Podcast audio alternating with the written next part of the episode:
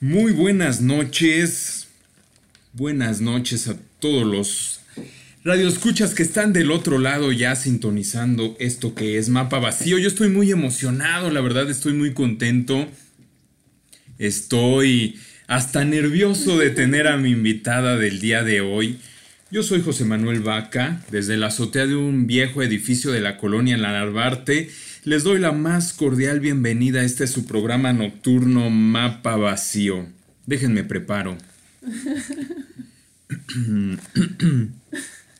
Porque la noche es la gran hora de los solitarios, es la hora en que la mente trabaja más rápido, en la que el egoísmo disminuye, en la que la melancolía crece. Ya me conocen, esta es la frase con la que iniciamos cada mapa vacío este mapa vacío pues está lleno de poesía, bien cargadito de literatura porque tenemos a una invitada poeta. Ustedes ya la vieron ahí en redes sociales. Ella es Alejandra Estrada Velázquez. Amiga, gracias por estar aquí en este programa nocturno. Por favor, preséntate para todos los que nos están oyendo para que te conozcan. Muy bien, hola, hola a todos. Eh, estoy muy emocionada también, José. Estoy muy nerviosa también. Me siento muy halagada de estar acá esta noche. Pues no sé qué decir de mí. Eh, creo que soy muy transparente. Eh. Podemos decir que estás presentando un nuevo libro. Esta herida se llama Palabra. Así es, este libro eh, fue publicado en marzo de este año eh, por Mantra Ediciones. Un saludo a Edgardo Mantra. Eh, Saluditos a nuestro amigo Edgardo Mantra, patrocinador, Mantra Ediciones, patrocinador de este programa. Así es, y pues nada, esta noche voy a compartir con ustedes la alegría de tener este libro acá. Esta herida se llama Palabra. Oye, y la alegría de regalarnos unos libros, ¿no? Porque a todos los que nos están oyendo, a toda la bandita de Mapa Vacío que nos está oyendo, les vas a regalar unos libritos. ¿Cuántos libros traes y cómo se los van a ganar? Híjole, tenemos dos libros. Tenemos un par de esta herida se llama Palabra con un separador. Eh, Podemos ir pensando la dinámica, ¿no? Mientras vaya avanzando el programa, nos vamos este, poniendo de acuerdo a ver cómo le va a hacer la bandita para que se lleve esos libros. Pero mientras, pues quiero decirles que este programa Llega a todos ustedes gracias a nuestro patrocinador Utabar en sus dos sedes, Donceles 56 Colonia Centro y Utabar Insurgentes Insurgentes Norte 134 Ciudad de México. Recuerden que todo lo que nos quieran escribir, mensajitos, comentarios, preguntas a la invitada, lo pueden hacer a través de nuestras redes sociales, Mapa Vacío Programa de Radio, en Facebook. Em, Todavía no tenemos Instagram, no tenemos Twitter, nada más estamos en Facebook. Así que ahí escríbanos, ahí todo. Yo voy a preparar la canción con la que vamos a iniciar este programa. Esta rolita es de Shirley Manson y es que la Shirley, como yo le digo, pues acaba de cumplir años hace poquito, entonces, hace unos cuantos días hace cinco días más o menos, cumplió años esta artista y vamos a arrancar con esta canción que se llama Milk y es de Garbage. Como les decía, Shirley Manson cumplió, bueno, no sé ni cuántos años cumplió, ella nació en 1966, son alrededor de de matemáticas Epic Fail. Pero bueno, hagan su cuenta allá en su casa. Este, y por favor, mándenos mensaje. ¿Cuánto es? 54. 54. Ah, ya, le muchas gracias. Vienes a rescatar este programa. Bueno, ella, Shirley Manson de Garbage, cumplió 54 años. Steven Marker, guitarrista de Garbage, estaba viendo MTV una madrugada cuando se encontró con un video de Angel Fish o Angel Fish en inglés, banda de rock alternativo a la que pertenecía esta Shirley Manson. Y pues Steven Marker dijo, esta mujer de voz angelical es lo que le hace falta a mi banda.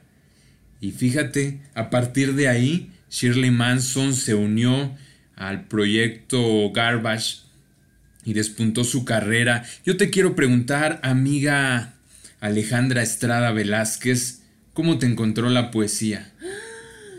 La pregunta, José, es la pregunta. Bueno, eh, no venía preparada, pero traigo la primera antología que leí en mi vida de poesía. Es una antología, tiene una historia muy básica. Ándale, está bien gordota. Sí, es una, una antología de poesía de amor. No sé cómo me encontró la poesía, pero siempre diré que me encontró en un supermercado porque alguna vez lo escribí por ahí, antes vendían libros, mejores libros en la comercial mexicana, por perdón por el comercial, en los supermercados. Pásenos una lana comercial mexicana. Entonces, eh, yo no sé por qué a mí me, invariablemente me gustaba llegar a la sección de revistas y libros, aunque mi mamá fuera a hacer las compras. Y de pronto leía una revista y de pronto un libro y ahí me encontré esta antología y eso fue lo que empecé a leer de poesía. Eso y un libro de Pablo Neruda. Cuéntanos cómo se llama esta antología, qué fue lo que te atrajo de ella, qué poetas te impresionaron. Bueno, pues es una antología de las mejores poesías de amor en lengua española. La antóloga Luis María Anson. Según lo que he visto, no es una mala antología. Y me gustó mucho que es un recuento desde la Edad Media hasta la época contemporánea. No debe de ser una mala antología porque te llevó a la poesía. Así es. Eh, y bueno, me gustó que tiene muchas, mucha variedad. Es, pude aquí leer fragmentos de eh, ejemplos, por ejemplo, medievales. Y después poetas como Alfonsín Storni. Ilústranos qué son los ejemplos medievales. Pues, son historias, son textos que tienen una moraleja, son como fábulas, pero a la usanza medieval tenían mucho que ver con la religión, ¿no? Eran, son los libros de ejemplos, ¿no? Ejemplos. ejemplos de cómo comportarse, ¿no? Exactamente. Entonces hay de esas cosas y poemas como Jaime Sabines o Juana Inés, o sea, viene un campechano acá español mexicano y pues yo estaba fascinada, De esos poetas, mejor dicho, de los poetas que ahí encontraste, ¿a cuáles nos recomiendas que debemos leer? Bueno, pues es que hay muchos clásicos que yo creo que ya hemos visto todos, pero hay una poeta que no he vuelto a ver por ahí. Esperen. Bueno, miren, aquí me encuentro a Torcuato Luca de Tena también. Y está. Bueno, está Octavio Paz, pero una selección bastante sui generis. Ajá. Eh, a ver, por ejemplo, mencionaste a Jaime Sabines. ¿Por qué te gustaba Jaime Sabines? pues porque hablaba de cosas que me parecían cercanas, ¿no? Ya después eh, leí más ampliamente su obra y siguió gustándome. Pero ya encontraste otros poetas. Así es. Sí, pues, híjole, es que este, yo recomendaría la antología, en realidad eh, todavía la encuentran en el mercado. en, la comercial mexicana. ya ni existe la comercial mexicana.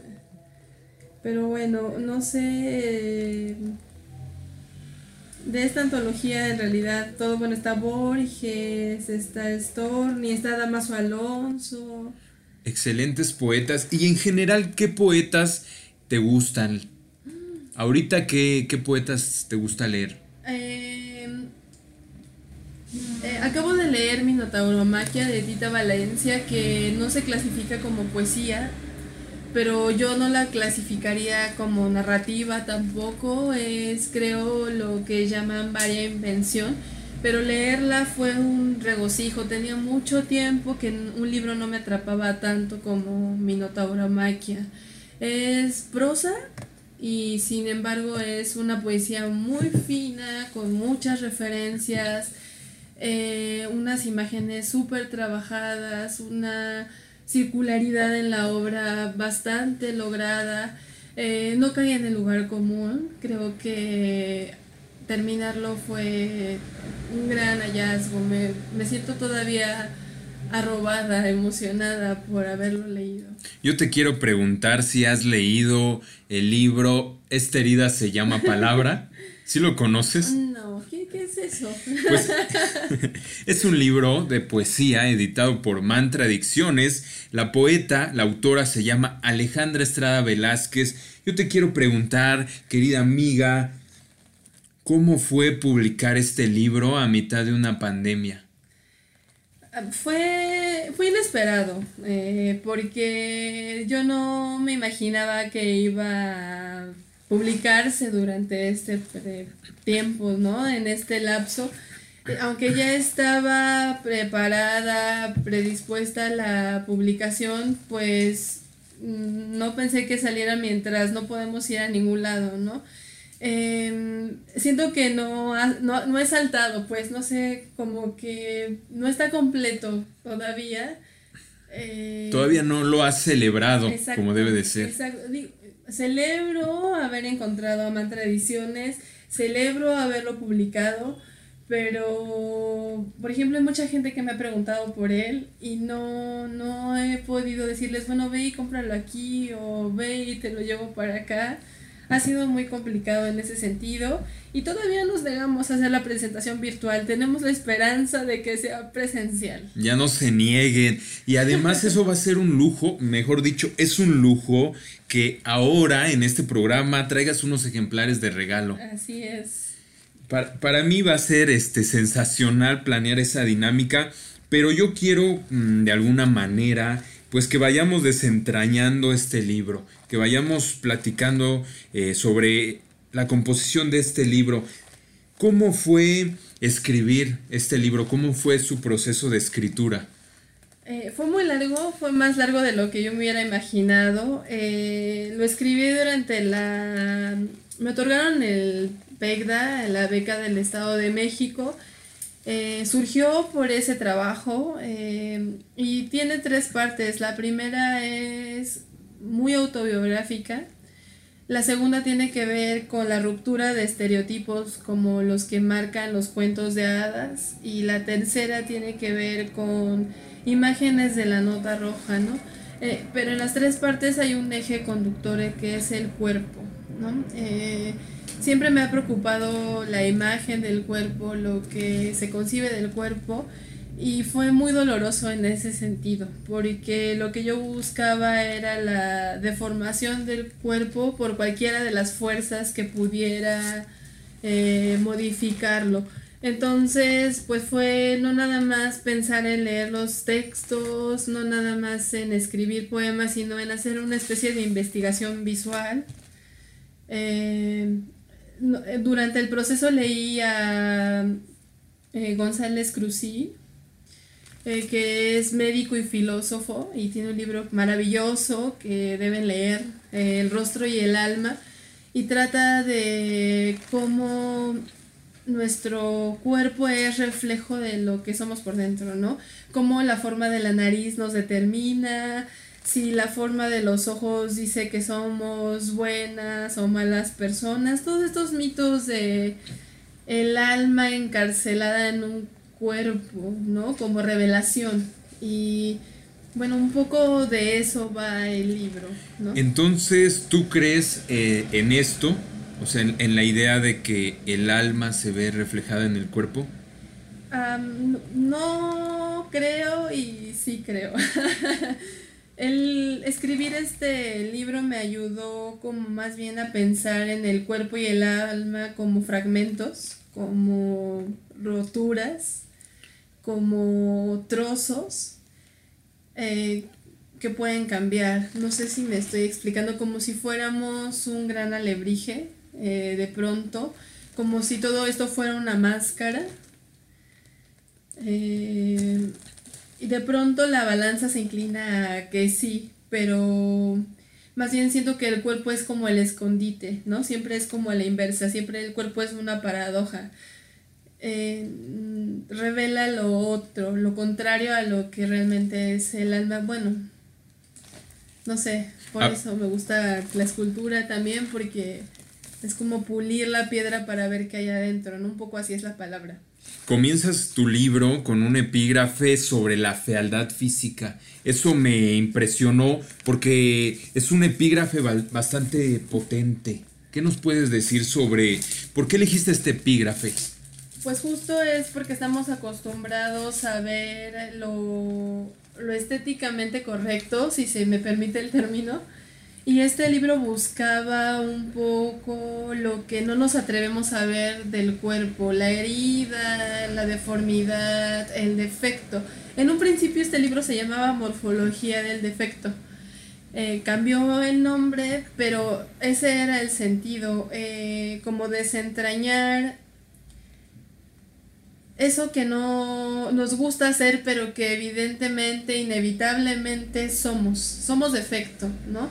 nos construye el defecto. El defecto tiene una forma y para mí la forma del defecto es el cuerpo, ¿no? Las cicatrices, la calvicie, la costra, ¿no? La herida. Por eso esta herida se llama palabra. Me impresiona mucho lo que me estás contando, que hasta te quiero pedir que nos leas un poema de una buena vez. Ok. o sea, ya sin irnos más lejos, que nos leas ahora. La bandita que nos está oyendo, yo quisiera, eh, pues, invitarlos a que nos escriban todas sus preguntas, todos sus comentarios y además también para que estén muy atentos de estos libros, de la dinámica de regalo de estos libros. Todavía no sé qué, dinámica vamos a hacer, pero mientras, un poema de Alejandra Estrada Velázquez. Anciana. Una mujer en bata, una curva a su espalda. Una mujer camina lento, respira el aire intoxicado por el recuerdo de sus hijos, los dientes de leche, su ombligo y el mechón de pelos guardados en una servilleta. Una mujer, una caja, su memoria, dos anillos, monedas y una muñeca, las promesas. Una mujer oblicua, el pozo estaba lejos de su casa, nueve años y veinte litros en cada hombro. Un cuerpo enfermo, los ojos secos, el astigmatismo y la miopía heredada de la abuela, y el luto y el silencio y la deshonra. Una mujer aterrada por el tiempo la vergüenza de una mujer curva es su cuerpo, y las manos del hombre, el padrino, un secreto, y la abuela trabajando, y la niña abandonada, arrojada al fuego, y la abuela echando las tortillas, y la niña, y el padrino, y el cuerpo. Una caja de Pandora es la memoria de la mujer curva la tristeza, el soliloquio frente a la estufa, el aceite caliente, la artritis, hora de la medicina, el diálogo imaginario, una radio que suena todo el día y mañana y otra vez, y la mesa puesta, y la espera, y nadie llega. Esta es la soledad de una mujer curva.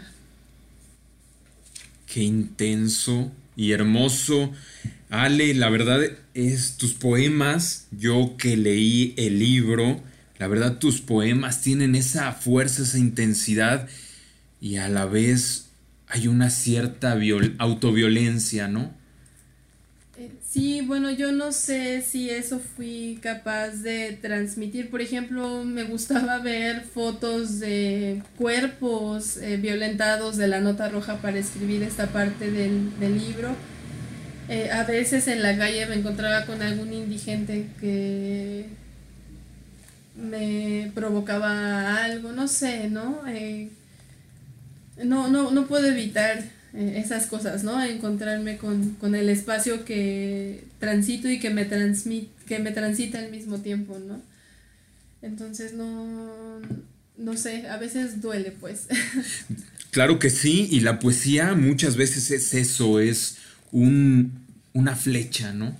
Que se te clava y duele. ¿Cómo ves si nos vamos con otra rolita para ir este, eh, preparando a nuestro auditorio para seguir esta conversación?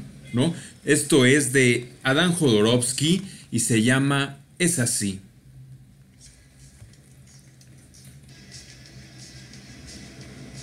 Bueno, hay que preparar la dinámica, ¿no? Al menos regalar el primer libro ya. Yo digo que algo referente al nombre anterior o algo así. ¿Al nombre? Nombre. ¿Cuál? algo un poco más difícil. ¿Pero cuál nombre? el nombre anterior. ¿Cómo se llamaba el libro antes? ¿Cuál era el nombre original del libro? ¿Cómo surgió? Va a estar difícil. No creo que la gente. Ay, bueno, vamos a lanzarla y. Pero luego la ¿Cuál es el título del libro de Fernández Cruzí? El de la, del, del rostro y el alma. no, no, no, Bueno, ¿cómo? Vamos a. Pues ya, vamos con esa, a ver qué pasa. Seguramente sí va a haber alguien que. Alguien. Alguien, alguien. No, y además es un libro que. Pues que merece la pena algo difícil, no, no fácil. Claro, aunque sea la primera y ya la otra nos ponemos así. Yo son mis antologías, las primeras que leí para contarles. Ya regresamos. Eso fue Es así de Adán Jodorowsky, que estrena este sencillo que es una interpretación del tema C'est comme ça, espero haberlo dicho bien en francés, de Rita Mitsuku. Esta rolita forma parte del álbum Mis grandes éxitos que Adam Jodorowsky va a estrenar a finales del 2020. Estoy conversando con mi querida invitada Alejandra Estrada Velázquez, ya nos leyó un poema ella, pero trae unos libros de regalo de su más reciente poemario, se llama Esta herida, se llama Palabra. El poemario tiene como título Esta herida se llama palabra y ya estamos aquí eh, pensando cómo vamos a regalar este libro en este primer eh, en esta primera mitad del programa. Ale, por favor, dinos cómo la bandita que nos está oyendo se puede llevar tu libro. Sí, quien comente, el primero que comente en la página de Mapa Vacío, cómo se llamaba antes este libro y por qué, se lleva el libro. Que nos mande el mensaje directo a nuestra, a nuestra ah, fanpage, en un mensaje directo que nos mande la respuesta de cuál fue el primer título tentativo que tuvo este libro, ¿no? Muy bien, y qué nervioso a ver quién se lo lleva. es un libro que merece esta dinámica. Qué honor, la verdad, que nos traigas de regalo este libro, Ale. Vamos a seguir platicando de, este libro. Durante el proceso de escritura de, de tu poemario, ¿qué poetas te influyeron? Sí, bueno, invariablemente y para siempre Raúl Renan. Raúl Renan tiene un libro que se llama Viajero en sí mismo y justo es esta fragmentación del cuerpo, son poemas que hablan cada uno sobre los ojos, los brazos, la cabeza, el cabello, y de pronto el físico queda en segundo plano y se enfoca en cosas como el odio, la fe, la esperanza, la paternidad, eh, cosas más abstractas. Eh, ese sin duda eh, también Octavio Paz con Pasado en Claro, con su libro eh, Pasado en Claro. Eh, muchas novelas, por ejemplo, Las Vírgenes Suicidas fue un libro que leí durante la escritura de este, de este poemario. leí mucho también, y no la puedo dejar por más que he querido, a Alejandra Pizarnik aunque es muy leída, aunque siempre llega uno a ella, pues invariablemente también eh, volvía a leerla. Em, también, eh, pues, no nada más poesía, ¿no? Aquí nos traes muchos libros, no sé si podríamos comentar alguno de ellos. Pues traigo justo El rostro y el alma de Francisco González Cruzí, que es el libro que mencionaba hace rato. Son ensayos sobre la fisionomía, sobre el fenotipo, hablan sobre la relación de la mente, el alma y el cuerpo y cómo el cuerpo revela lo que somos. También me obsesioné mucho con estos estudios que hacen de la sombra, trazan tu sombra y entonces es como un patrón de tu pasado. También me y de presente, ¿no? O sea, tu cuerpo revela qué te ha pasado y cómo lo vives, ¿no? ¿Ese es una ciencia o es como el esoterismo, ¿qué es eso? Eh, Eh, eh, espero no equivocarme, yo lo hablé con un psicólogo, es una rama de la psicología, eh, observar el cuerpo, ¿no? Cómo se ha moldeado, cómo te mueves, cómo caminas, para saber qué cosas han afectado tu corporalidad. Y esas cosas me obsesionaron para escribir este libro. También leía Amelino Tom en la biografía del hambre, que es otro de los temas que, me obsesiona con impacto corporal, los trastornos alimentarios. Eh, leí mucha psiquiatría sobre los trastornos del obsesivo compulsivo, del espectro del TOC. Eh, y bueno, eh, vi un montón de fotos de mi infancia, del periódico. y creo que pues bueno, no sé qué se me escapa. leí a, Adriana Ventura, que es mi amiga y que admiro como poeta. Mm. Ay, no sé qué se me escapa. Pareciera a veces que el proceso de escritura de un libro es muy sencillo, pero hablábamos eh, durante las canciones que uno no se imagina uno concibe una idea de un libro, pero uno no se imagina el proceso y sobre todo el resultado, porque es muchas veces inesperado. Los hallazgos que uno se encuentra a veces son mucho más interesantes que, que lo que uno hubiera planteado desde un principio, ¿no? Sí, pues por ejemplo este libro en un principio, eh, bueno, les comentaba que tenía como propósito hablar un poco de la ruptura de los cánones de belleza, ¿no? Los cánones estéticos, pero derivó en otra cosa completamente distinta, ¿no? En lo violento que, la violencia que implica eso, ¿no? La ruptura de, de, del canon, la ruptura de los estándares de, belleza, a los que estamos acostumbradas, no nada más las mujeres, también los hombres.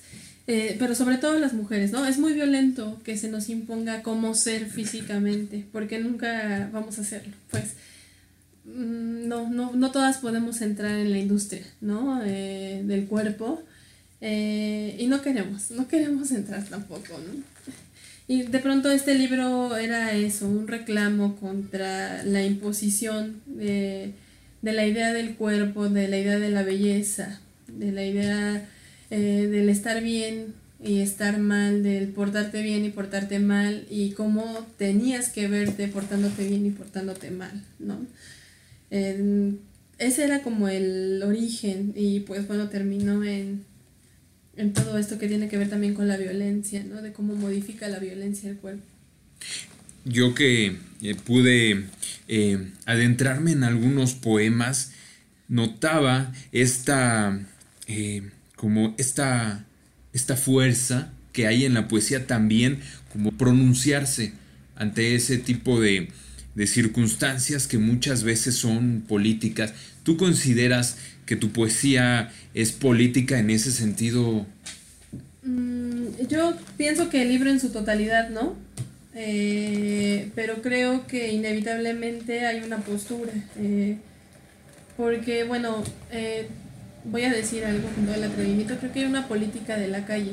Y para mí la calle es un estímulo que no puedo evitar, aunque no quiera ver, ahí está la calle y yo suelo caminar muchísimo y me gusta salir y observar y escuchar, soy muy metiche, soy muy chismosa en ese sentido, escucho las conversaciones, eh, veo a la gente, entonces en ese sentido sí, es un libro con una postura política, repito, no todo el libro, porque además pienso que hay cosas que no son tan universales, si lo veo desde afuera con la extrañeza de, de con la que se puede ver un libro, pues hay poemas que son muy subjetivos, ¿no? Muy, muy de la biografía de, del, yo y pues no, esos quizá no son tan políticos, ¿no? Pero hay algunos que sí, sí podrían serlo, ¿no?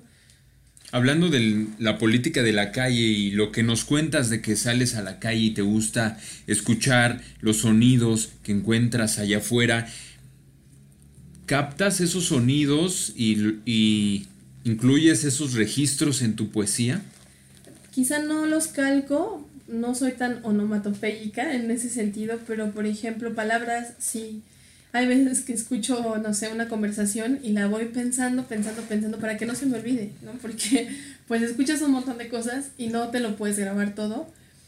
Quizá no calco la onomatopeya, pero sí hay mucho de lo que se dice afuera, ¿no? De incluso los sonidos que no son tan perceptibles, que no se perciben tan fácilmente. Digamos, el ritmo. Sí. ¿Te gusta percibir ese ritmo y a lo mejor ese ritmo te inspira? Sí, hay un vértigo en la calle que a mí me llama. Eh, hay un canto en la calle que a mí me atrapa. Eh, eso, eso es lo que conservo, ¿no? Hay una música y este programa pues eh, nos gusta mucho la música. Yo te quiero preguntar si la música influyó en tu escritura. Sí, ah, de hecho hay un texto por ahí que tiene como cuatro epígrafes, son todos de canciones.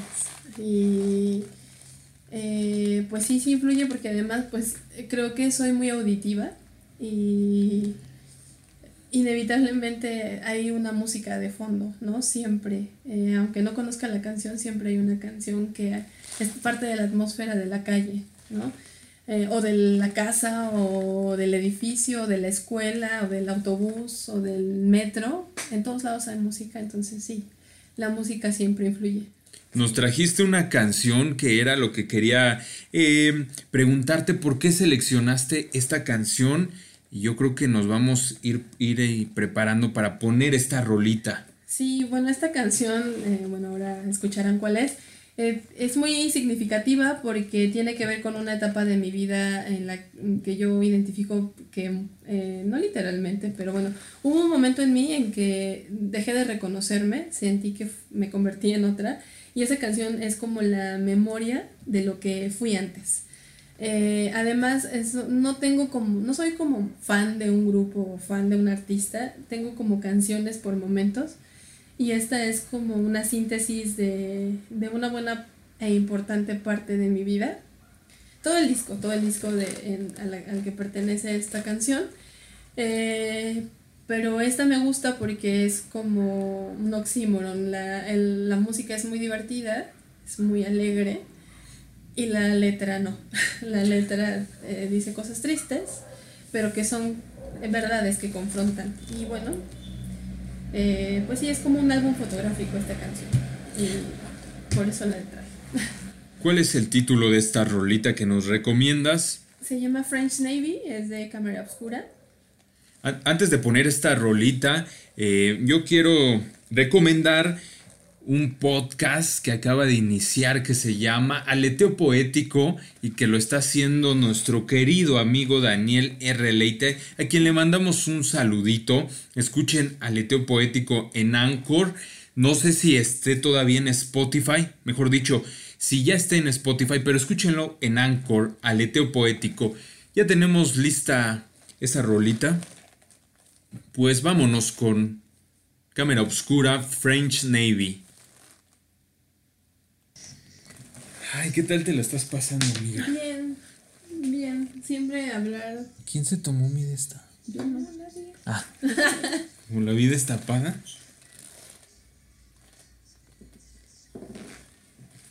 Ay, qué buena onda que estés aquí en el programa. Está bien chido.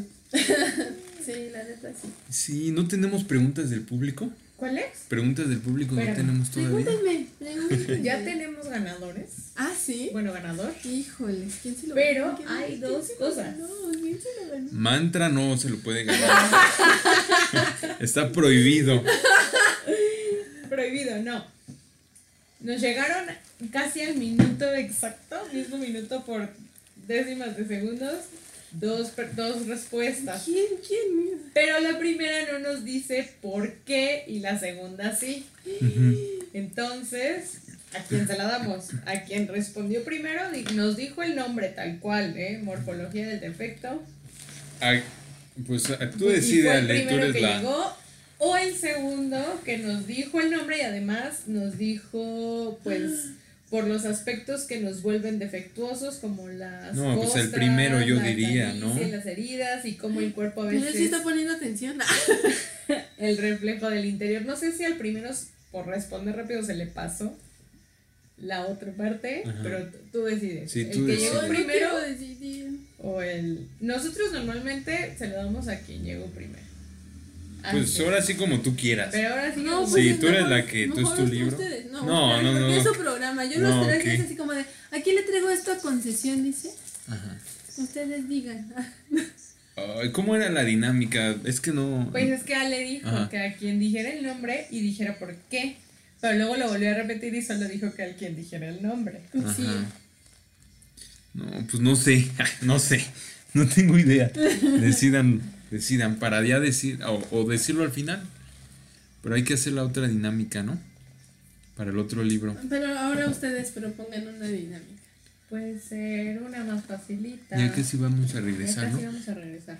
Súbele ya los micrófonos para que no nos agarren desprevenido. No, yo más bien en cuanto, en cuanto termine aquí, ¿Decimos el ganador de una vez o al final? Al final, como ¿no? quieran. al Decimos final que ya tenemos ganador, ganadores. pero Ajá.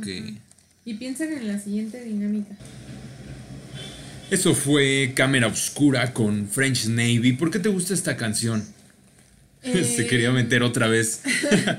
Porque habla de un, bueno, a mí me remite a un viaje, a viajar, eh, habla de libros por ahí, habla de bibliotecas, porque me remonta a un momento muy especial de mi vida, eh, repito, a un momento en el que hubo una ruptura de Alejandra, en el- la que se abrió la piedra que era Alejandra y dejó de ser y volvió en otra cosa, si lo puedo expresar de esa manera, es decir, una especie de muerte simbólica. Entonces, después de un tiempo yo no me reconocí y repito, esa canción me, me regresa a, a la memoria, me, me recuerda de alguna forma quién fui y qué de eso que fui sigo siendo, ¿no? Aunque suena un poco tautológico y extraño. Eh, ¿Te pasa eso con tu libro? Sí. Eh, hace ratito que estábamos platicando antes del programa, eh, pensaba que ahora lo veo como un poco como un extraño en el mejor sentido de la palabra, ¿no? Como cuando quieres conocer a alguien porque te da curiosidad. Un poco ahora me pasa con, con el libro eso, ¿no? De pronto digo, ay, ¿quién es Alejandra Estrada? ¿No? ¿Quién lo escribió? ¿Por qué escribió eso? ¿No? Un poco me pasa eso. Después de este libro, ¿sigues eh, con otro proyecto o has parado como un momento la escritura? Sí paré un momento, un gran momento. Tuve de hecho una especie como de hueco. Em, cuando terminé el libro me, me sentía como que yo dije, chin, ya se acabó, ya no hay palabras, ¿no? Eh, ahora sí estoy escribiendo cosas eh, nuevas, pero me interesan otras cosas, ¿no? Estoy pensando mucho en la física, me gusta la óptica, me gusta la acústica. Eh, estoy justo leyendo a Sachs con un libro que se llama Alucinaciones porque quiero hacer un libro que tenga que ver con las alucinaciones auditivas. Pero no, no, no me salgo del todo de, de, lo, que, de, lo que escribo, ¿no? Eh, me atrae la locura, eh, esos trastornos que, que de pronto no son tan conocidos. eh, y el ruido, ¿no? El ruido, los sonidos son las cosas que, que no me abandonan. Em, y pues eso, eso es lo que estoy ahora planeando, ¿no? Eh, hay conatos de todas esas ideas por ahora. Vámonos eh, preparando un poema, Ale. ¿Ok? Pero mientras, eh, antes de que prepares este poema, háblanos de este escritor Sachs. ¿Quién es y por qué te interesa tanto? Bueno, Oliver Sacks es quien escribió El hombre que confundió a su mujer con un sombrero. Eh, yo no sé si todos hacen lo mismo, pero yo compro los libros por los títulos. Entonces, eh, como pensaba escribir sobre alucinaciones auditivas, eh, me acerqué a Sachs. Tengo también, he leído eh, El hombre que confundió a su mujer con un sombrero. Es, eh, pues es un texto filosófico psicológico. Eh, y él es muy, muy famoso, también tiene libros que hablan sobre la música, por ejemplo. Y por eso me llama la atención, ¿no? Por eso es una de mis referencias. Oye, esto está muy padre, sobre todo pensando en que... ¿De qué año es esta herida se llama palabra? O sea, ¿en qué De- año fue el proceso de escritura? 2017, 18, 19. tres años, 2017, 18, 19, con muchos cambios y muchos tachones y muchas roturas y arrancamiento de hojas y borrar y reescribir, sí. ¿Cómo es ese proceso de composición de tus poemas? ¿Puedes describirnoslo un poco? Mm, creo que siempre cambia, eh, pero hay algo, hay algo constante. Eh, a mí me surge una idea, por ejemplo, se me ocurre algo y puede que pasen días y días con la idea en la cabeza mientras hago la sopa o mientras limpio la sala o mientras estoy con mis gatas. Eh, estoy pensando en la idea y de repente me siento a escribir un rato y ahí está la idea, ¿no? Como que la descargo. Es como estar, no sé si la analogía va a ser la mejor, pero es como estar mascando un chicle hasta que ya no puedes más y lo tiras, ¿no? O como estar envolviendo una madeja y hasta que ya no hay hilo, entonces empiezas a tejer, ¿no? Eh, o como cuando ya no le cabe agua a una presa, entonces se desborda, es un poco así, o sea, como que las ideas surgen, las maquilo un buen rato en la cabeza, las escribo, dejo ahí la idea y otra idea, y así hasta que tengo un cúmulo de textos, entonces los reviso en conjunto, hay unos que digo, no, los tiro, los desecho, los borro, a veces los uno, a veces digo, ah, creo que es el mismo texto, pero esto salió en partes, entonces pues se vuelve un gran texto. Un poco así, José, un poco así. ¿Y tallereas tus poemas con tus gatos? ¿Se los lees a tus gatos? Sí lo he intentado, pero Feli voltea la cara así como de... de desprecio, desprecio total. A mí dame de comer, sí, no me vengas con tus cosas. Y Aria de, poesía no vivo. Sí, está casi, casi. ve su plato y dice, ¿con eso lo vas a llenar? Pues no, y Aria, pues Aria es un pingo, anda de un lado para otro, no, no podría tallerear con Aria.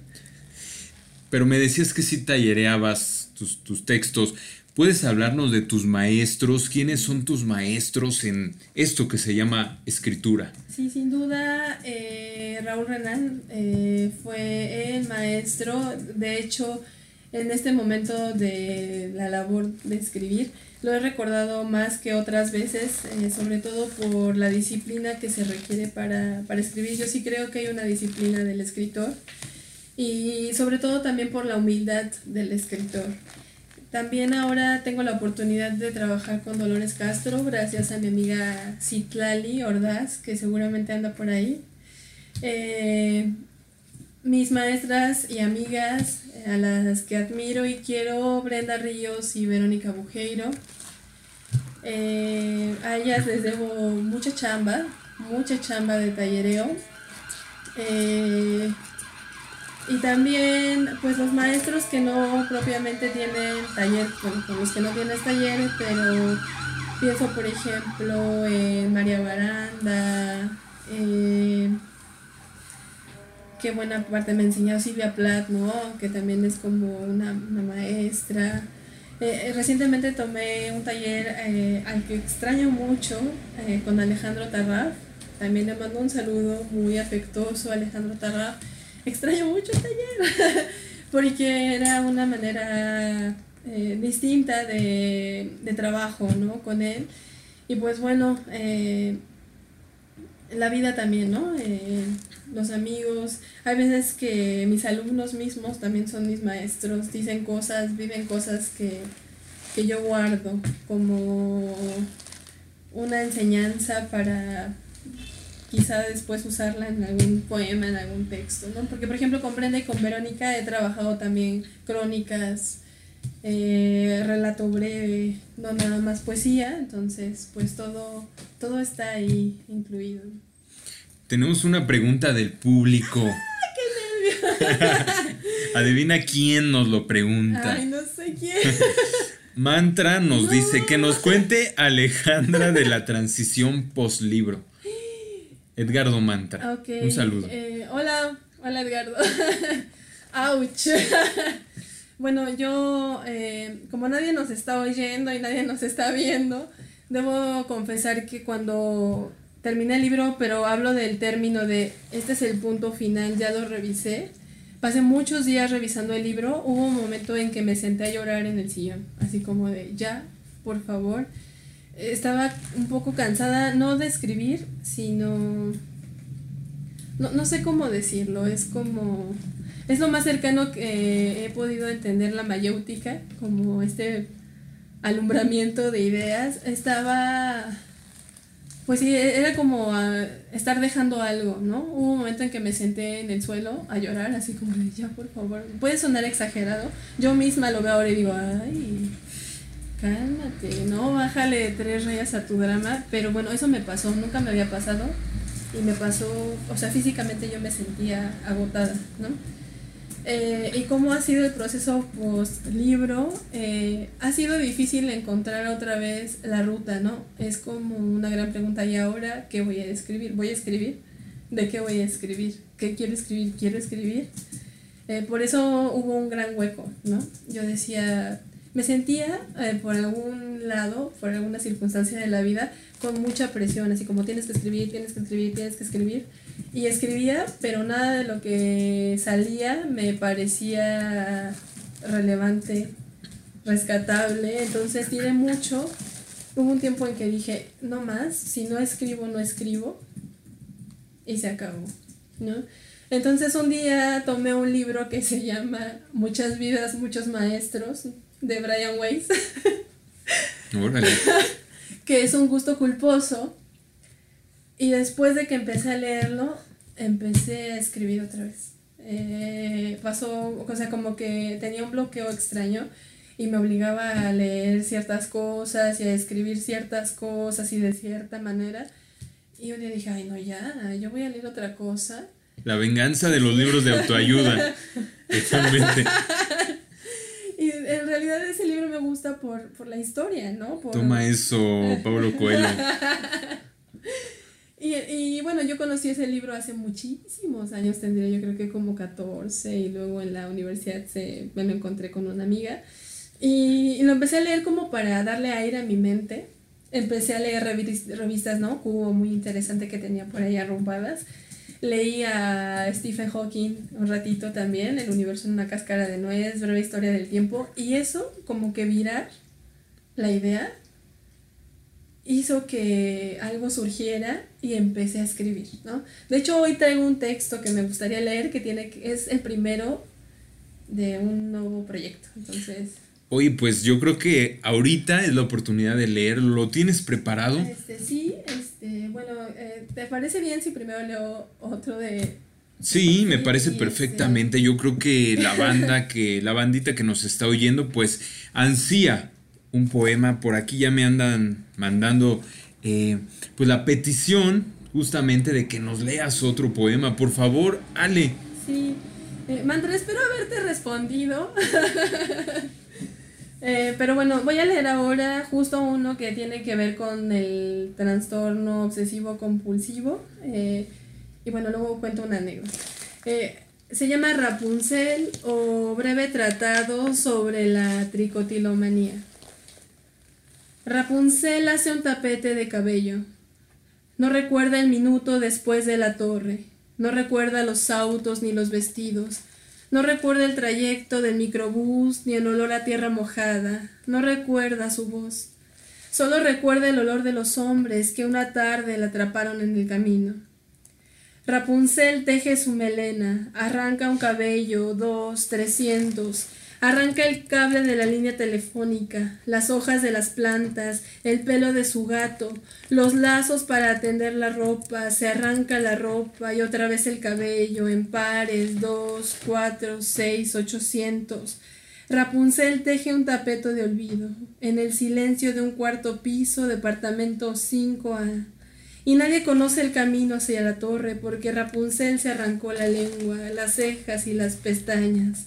Rapunzel hace una hoguera con el vello de su vientre, yerma es su cama. Y solo una forma atravesará la ventana, solo una frase abrirá la ventana, y no será carne lo que penetrará esta torre. Hebra a hebra, Rapunzel trenza una soga para su cuello. Qué afortunados, la verdad, los que se van a llevar tu libro. Ya tenemos al primer ganador o ganadora, no sabemos, todavía no, no vamos a decir quién es. Eso va, lo, lo, vamos a decir al final del programa. Pero pues ya está el primer, el primer ganador. Estén atentos después de la, de la próxima cancioncita para revelar la, la última dinámica para que se lleven el segundo libro de regalo. Te quiero preguntar, Ale, platícanos más, un poquito más sobre este poema.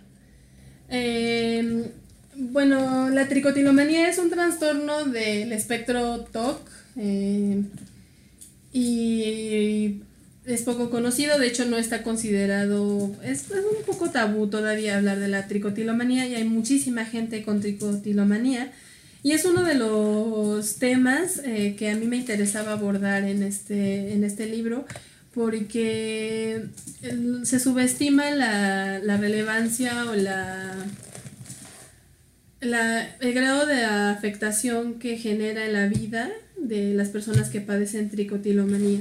Y es como, ay, te arrancas el pelo, estás loca, estás histérica. Superficialmente la crítica. Y pues es uno de los trastornos con más profundidad, menos analizadas, ¿no? Todavía está así como, ay, pues te ves muy fea, ¿por qué te arrancas el pelo? No te lo arranques. Cosas así cuando en realidad tiene factores de origen que son verdaderamente brutales, ¿no? Son, son traumas muy, muy, muy, muy eh, eh, introyectados, si la palabra es esa. Son, son traumas que, no, que se quedan ahí en lo más profundo de nosotros y es me interesaba por, precisamente porque pues es el cuerpo hablando, ¿no? O sea, yo me estoy arrancando el cabello, yo me estoy haciendo daño, yo estoy desesperada conmigo, eh, o con, estoy desesperado y me voy a acabar conmigo. Bueno, una derivación de la tricotilomanía, de la tricotilomanía es la tricofagia. Entonces es la gente que se arranca el cabello y se come el cabello. Y pues es como autofagia, ¿no? Es una especie de autocanibalismo, de canibalismo. Y esas cosas son las que, las que me interesaban, ¿no? Tenemos otra pregunta. Bruno Castillo dice, ¿qué consejos darías a alguien que quiere ser escritor o escritora? Sí, para mí es muy importante la, justamente lo mencionaba hace rato, eh, la disciplina del escritor debe eh, dividirse en dos, leer, leer y leer y leer todo el tiempo. Y aunque nos salga una palabra o un renglón o una línea o una oración, escribir lo que sea. Pero sí creo que escribir es una disciplina, creo que debe ejercitarse todos los días, así como hacer cardio o correr. Sí creo que uno todo el tiempo debe estar escribiendo. Raúl Renan decía que el escritor, valga la redundancia, escribía todo, en todo momento, dormido, parado, en el autobús, etc. Y creo que ahora entiendo un poco eso, sea, estás escribiendo en tu mente, o sea, todo el tiempo. Y creo que también les aconsejaría a quienes quieren escribir que no, que no den por hecho que, que lo que escriben eh, ya está ahí y ahí se quedó. O sea, siempre tiene otras posibilidades. Para mí escribir es como darle la vuelta al mundo. Entonces también les aconsejaría ver de manera opuesta a la realidad. No sé si me estoy explicando con esto, quiero decir, buscarle otras posibilidades. Eh, no quedarse con la convención. La convención ya existe, ya está ahí para nosotros. La realidad ya está dada y escribir es la oportunidad para reinventarla. También eso les aconsejaría. Espero responder. No, hombre, sí, hasta esto se está convirtiendo en un taller, ¿no? Uy, qué padre. Ale, en tu libro hay unas ilustraciones muy interesantes. ¿Qué, ¿De quiénes son? ¿De qué se tratan? Eh, yo no eh, tengo la oportunidad, no he tenido la oportunidad de conocer a la autora de las ilustraciones, pero creo que hubo una conexión entre ella y yo eh, mediante el texto, mediante los textos. Cuando yo vi las ilustraciones la primera vez dije, es que no pudieron ser otras, no, no pudo ser de otra manera. Yo también cuando vi, mm, creo que están bastante relacionadas con tus poemas. Sí, yo repito, no, no conozco a la autora de las, de las ilustraciones, pero sé de muy buena fuente que también se sintió muy identificada con el texto, que trabajó de una manera muy íntima con, con la poesía. Eh, y eso me, me, alegra el alma, ¿no? Porque siento que fue un diálogo. Eh, de hecho, yo tenía la intención de, de contactarla y tener alguna, ¿no? Para mí, eh, fuera del libro. y le voy a pedir a Mantra si me está escuchando que me recuerde el nombre de la ilustradora, por favor. Ahorita que nos mande un mensajito mantra, nos vamos a ir. Se llama ah. Fernanda González y hasta donde esté creo que es veracruzana. Eh, un saludo muy eh, agradecido y muy cariñoso para Fernanda González. Bueno, pues ahí está. También sigan a Fernanda González en sus redes sociales, sigan su arte. Yo les quiero recomendar un curso de poesía política y social escrita por mujeres impartido bueno, el, curso va de la Revolución Mexicana al feminismo del siglo XX y está impartido por nuestro querido amigo Iván Cruz Osorio. Por favor, si les interesa este curso, inscríbanse. Eh, ahí contáctense con Iván Cruz Osorio. El curso empieza ya en unos días, el 3 de septiembre, pero todavía hay lugares. Nos vamos a ir con una rolita. Esto se llama Always Alright de Alabama Shakes. Los dejo con esta rolita, espero que les guste. Ahí les va.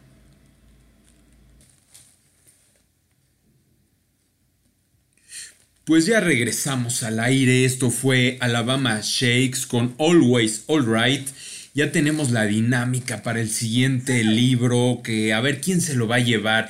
Pues se lo va a llevar el que comparta una publicación de nuestra red social Mapa Vacío programa de radio en Facebook, que comparta el post donde está eh, la foto de tu libro y que anunciamos que vas a regalarlo, que compartan esa publicación en específico, que etiqueten a 10 amigos y que le pongan ahí que se quieren ganar el libro de Mantra Edicciones. Tienen que etiquetar a Mantra Edicciones tienen que etiquetar a, a Mantra Edicciones y dice la coproductora de este programa, Yana, que está ahí en los controles, que todo eso tiene que estar en screenshot y nos lo tienen que mandar por mensaje directo a nuestra red social. Entonces repetimos la dinámica.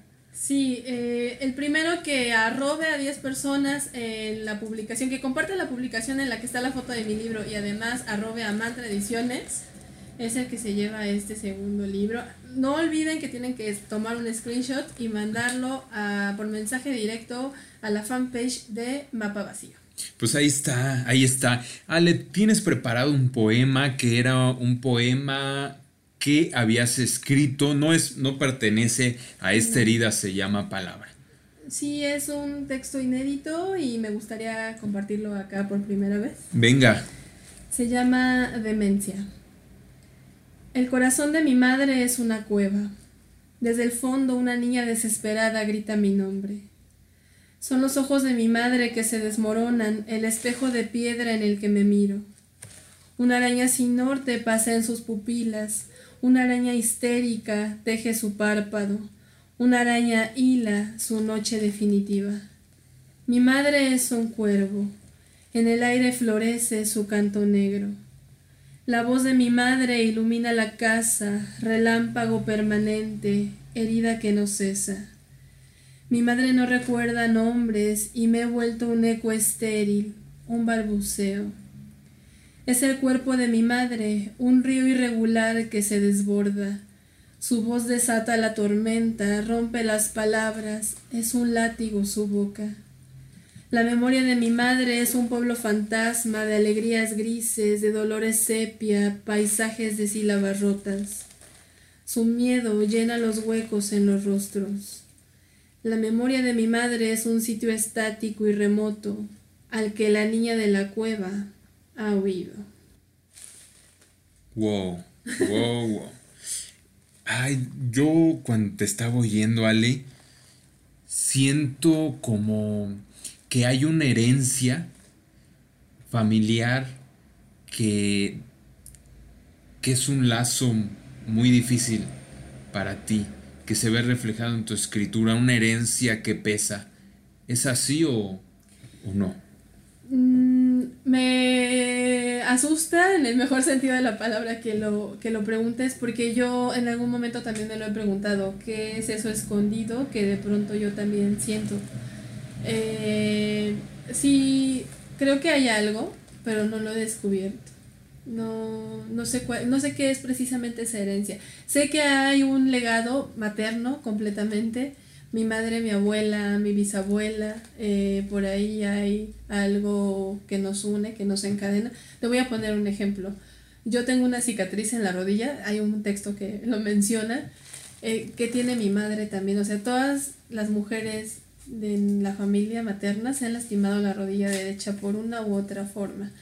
Yo tuve un accidente con, cuando tenía 14 años, eh, me lastimé la rodilla derecha.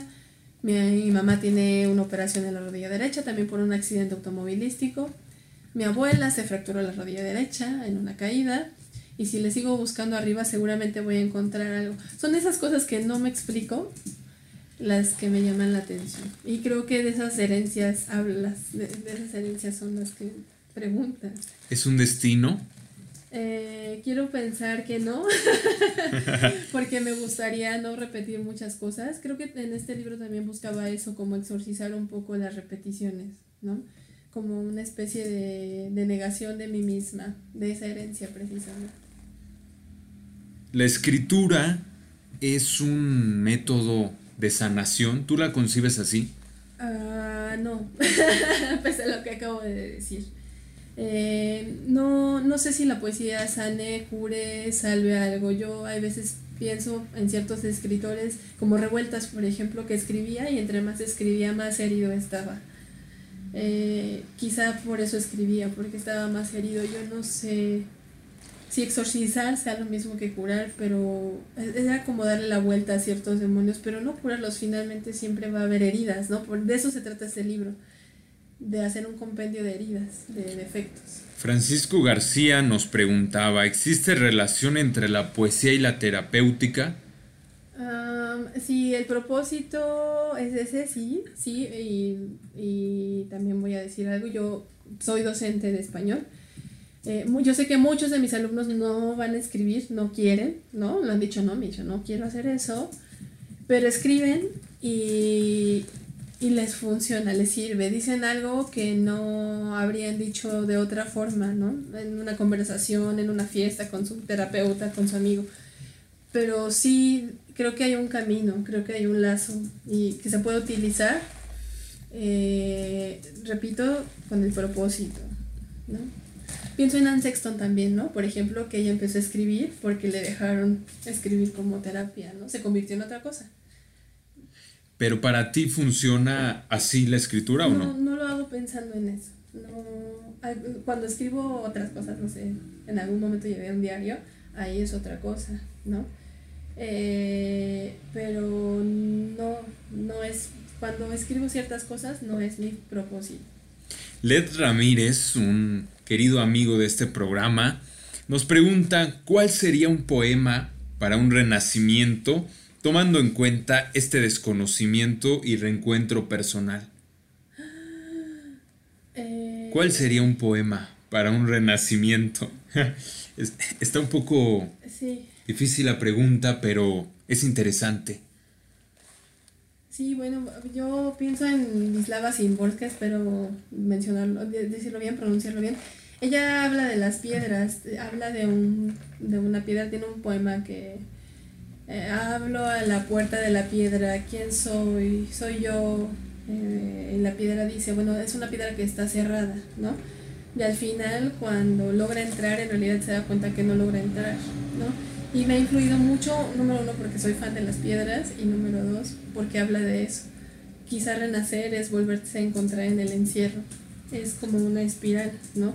Pienso en ese poema de Wisława Szymborska, eh, contestando la pregunta de Lev eh, creo que ese sería un poema del Renacimiento. O pienso también en Asalto de Río de Raúl Renal, que es justamente un viaje inverso. Es una, él se llama La agonía del salmón, pero no es morir, es renacer. has recomendado a dos poetas extraordinarios. A mí me encanta Simborska, Simborska. Espero también que yo lo haya dicho bien. Me encanta, soy fan. Qué, em, qué poeta, ¿no? Sí, eh, es, eh, bueno, su contexto, los temas que trata, la, de pronto la ironía con que trata ciertos temas, la crudeza, ¿no? Eh, con que habla es bastante fuerte, ¿no? Nos llega otra pregunta del público y creo que es una pregunta que todos, todos tenemos en la cabeza. Nos dice Rafael Salvador, pregúntale a, la invitada dónde compro su libro con todo y dedicatoria, por favor. Lo pueden comprar, me pueden escribir por el momento eh, un inbox eh, o un mensaje directo en Instagram. O bueno, puedo dejar mi correo si alguien gusta. Y también pueden contactar a Mantra Ediciones, a Edgardo Mantra. Eh, él también puede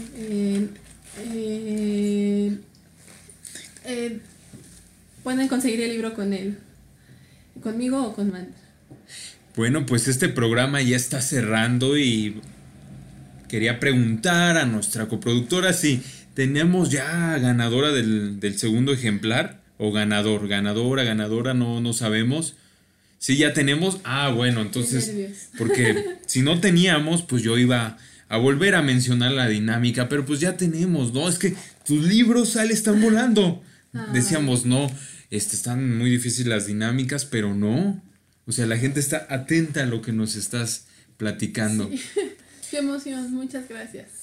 No, no, no, al contrario, gracias a ti por estar en este programa. Nos quedan unos minutitos todavía para, para platicar algunas pequeñas cosas. Yo tengo una pregunta que creo que no es muy pequeña, no sé, tú me vas a decir. ¿Tu escritura es femenina? Porque esa es una pregunta, la hago con cierta trampa. Sí, sí. Eh, híjole, y la respuesta va a ser tramposa, por lo tanto. Mi escritura es femenina en tanto yo soy mujer, pero mi escritura es escritura en tanto que soy ser humano, pues, ¿no? Yo he pensado en esto de las etiquetas. Yo siento también que sí hay cosas que no podrían escribir los hombres. ¿no? En ese sentido también mi escritura es femenina y sí, creo que en este momento decido que sí, mi escritura sí es femenina, sí, sí es una escritura de mujer. no, quiero sonar a grupo de autoayuda, ¿verdad? Pero eh, también pienso que es importante no etiquetar. Eh, la poesía es poesía. La poesía, no importa quién la escriba, es poesía. Así es, sí. Pero bueno, sí, soy mujer, tengo ciertos temas que no puede vivir nadie más, ni como yo, ni como mujer. Pues sí. Además te digo algo, eres Alejandra Estrada y eso define tu poesía, ¿no? El ser tú mismo. Sí, y si se fuera José Manuel sería la poesía de José Manuel, etcétera, ¿no? No sé. No hay género en esto, hay hay un ser humano. Así, hay, una voz. Hay una voz. Y también quisiera decir que quizá ni siquiera es la mía. ¿no? Es la del yo del poema, ¿no? El texto diciendo algo. Creo que el extrañamiento que siento del libro es eso, que pues ya no es tanto mío, ¿no? Ya está ahí. ¿De dónde viene esta voz? creo que del enojo, de la, de la ira y de la necesidad de que escuchen cosas que nadie antes había escuchado, como de una rebelión. Sí, creo que escribo por la necesidad de que escuchen cosas que no se atreven en la normalidad, ¿no? Es como la voz escondida, el susurro que se vuelve grito. Pues les recordamos a toda la bandita que nos está oyendo que si se perdieron algún fragmento del programa, alguna parte, pues estamos grabando este programa para que posteriormente salga en podcast, ahí lo vamos a tener en Spotify, en Anchor, en Google Podcast y en otras plataformas más para que esté ahí sonando. Ale, pues ya nos platicaste un buen de cosas. Yo estoy, la verdad, bien, este, bien impresionado de todo lo que nos contaste en este rato de programa. Sí, el tiempo se va. Yo creo que podríamos pasar la madrugada entera hablando de mil cosas y escuchándonos. ¿Tienes un libro más que nos recomiendes en esa pila de libros ya para despedirnos con esa recomendación antes de decir los ganadores y mandar saludos? Sí, tengo una ídola, Melino Tom, bueno, ya la había mencionado, y tengo aquí Metafísica de los Tubos. Es una novela que toca temas eh, muy políticos, muy filosóficos, el problema ontológico, el problema del universo. Eh, pero te da risa, es creo que me gusta también por eso, me gustan las cosas que son contradictorias. Ella habla de temas muy profundos, pero te hace reír cuando los dice, ¿no? Este libro habla sobre una niña que es Dios. Órale. Entonces, eh, no habla sino hasta los tres años cuando descubre el chocolate, entonces Dios es feliz con chocolate. Es, bueno, es una cosa filosófica, es la metafísica de los tubos, ¿no? Es maravillosa esta novela. Pues la recomendamos, ¿no? Totalmente. Y yo quisiera mandarle un saludo a Alejandro Paniagua. También recientemente trabajamos en un taller y bueno, pues quería mandarle un saludo. Pues arráncate con todos los saludos que tengas, ya es el momento de los saludos. Muy bien, le quiero mandar saludos a Camila también, a Astrodamus, eh, a mis amigos de la UAM, Citlali, Hugo, Ite, Manuel, Edith.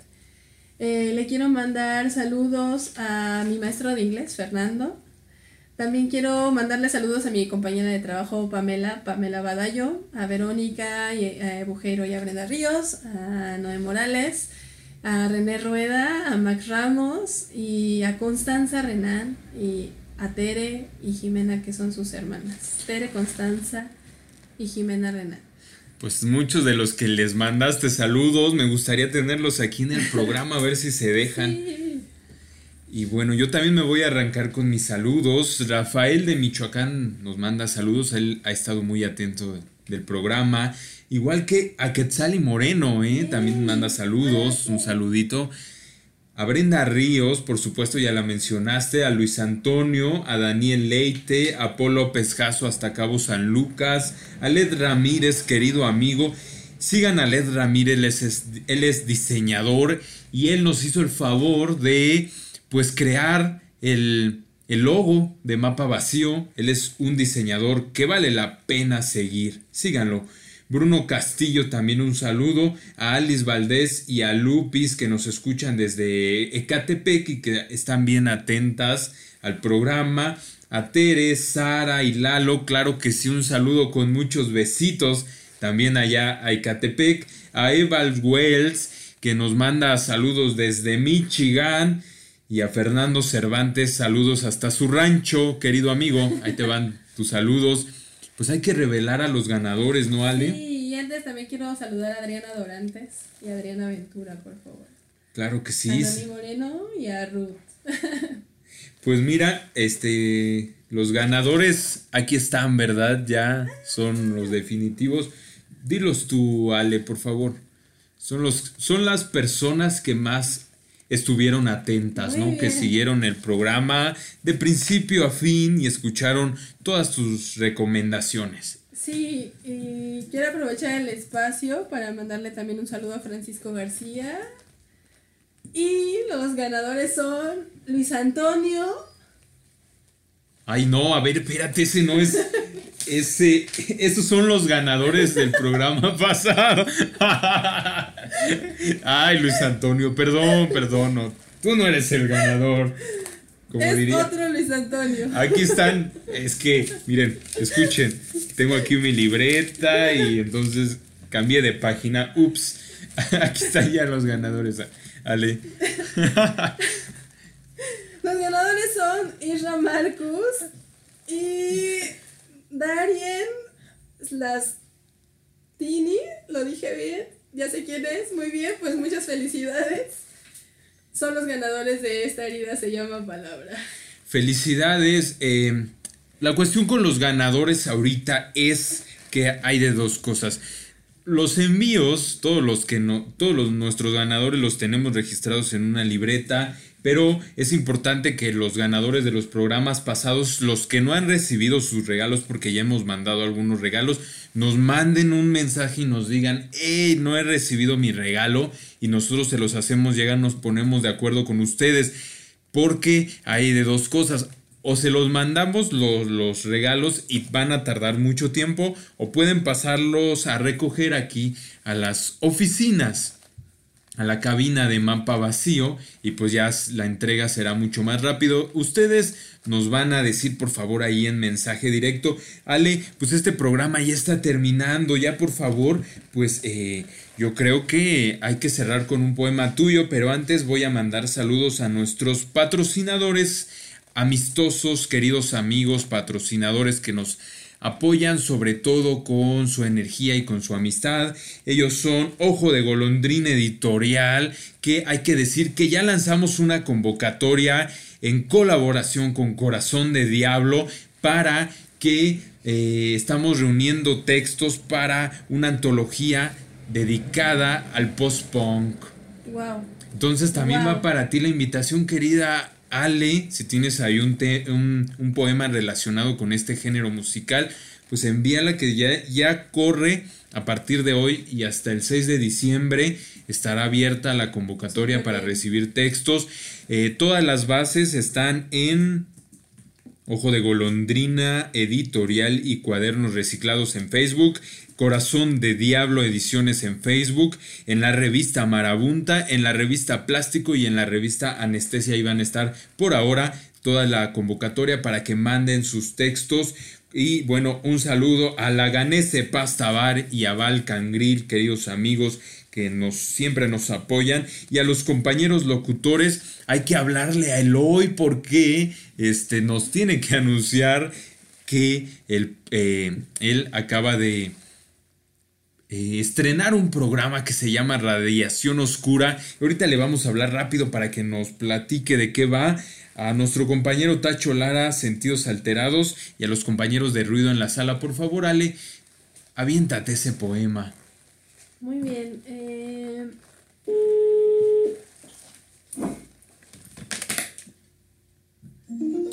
Ahora sí. es un fantasma. Voy a. Leer el texto que abre este libro. Y dice: Ciega de polvo, en el corazón nublado de mi lengua seca asfixia el silencio. En el exilio de mis voces desarmo mi cabeza en ayeres. Espina por espina me descifro. Pertenezco a la tradición de la materia, a su costumbre de no permanecer, de transformarse, de involucionar. En el principio el verbo, el gesto, el fonema y el quejido. Soy de naturaleza gutural, letra primitiva, signo rupestre, significante salvaje, grito. Soy de barro antiguo. Me humedeció el llanto que derramó Heráclito porque no pudo detener el río.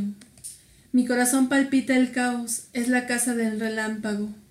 Soy la infancia perdida de Afrodita, las serpientes caídas de Medusa adornan mi sueño. Mis ojos son guijarros, runas, ruinas, cenizas de Alejandría, polvo de letras. Prematura. De siete lunas fui arrojada al mundo al que no pertenecía. Nací en la víspera de la nostalgia, en la madurez de las confabulaciones de mi madre. Llora el rumor que la sobresaltaba cada noche. Los años de mi ausencia maceraron su vientre. Pude haber tardado la eternidad esperando en otro lado, lejos de la tierra donde se cosecha lo muerto, lejos de la soberbia de los hombres, prematura. Nunca estaré lista para enfrentar el ruido y su tormenta. Ale, me encanta tu poesía, estoy muy contento de que hayas estado en el programa, la verdad nos honras como invitada y nos honra mucho tu poesía, te lo agradezco mucho. Ay, no, Manuel, yo soy la que se siente muy feliz de haber estado acá esta noche. Muchísimas gracias por haberme invitado. Yana, muchas gracias, Manuel. Eh, el honor es mío. Muchas gracias. Bueno, pues vámonos con Eloy para que nos platique qué hay de nuevo en la programación de Radio UTA. Eloy, ¿nos escuchas?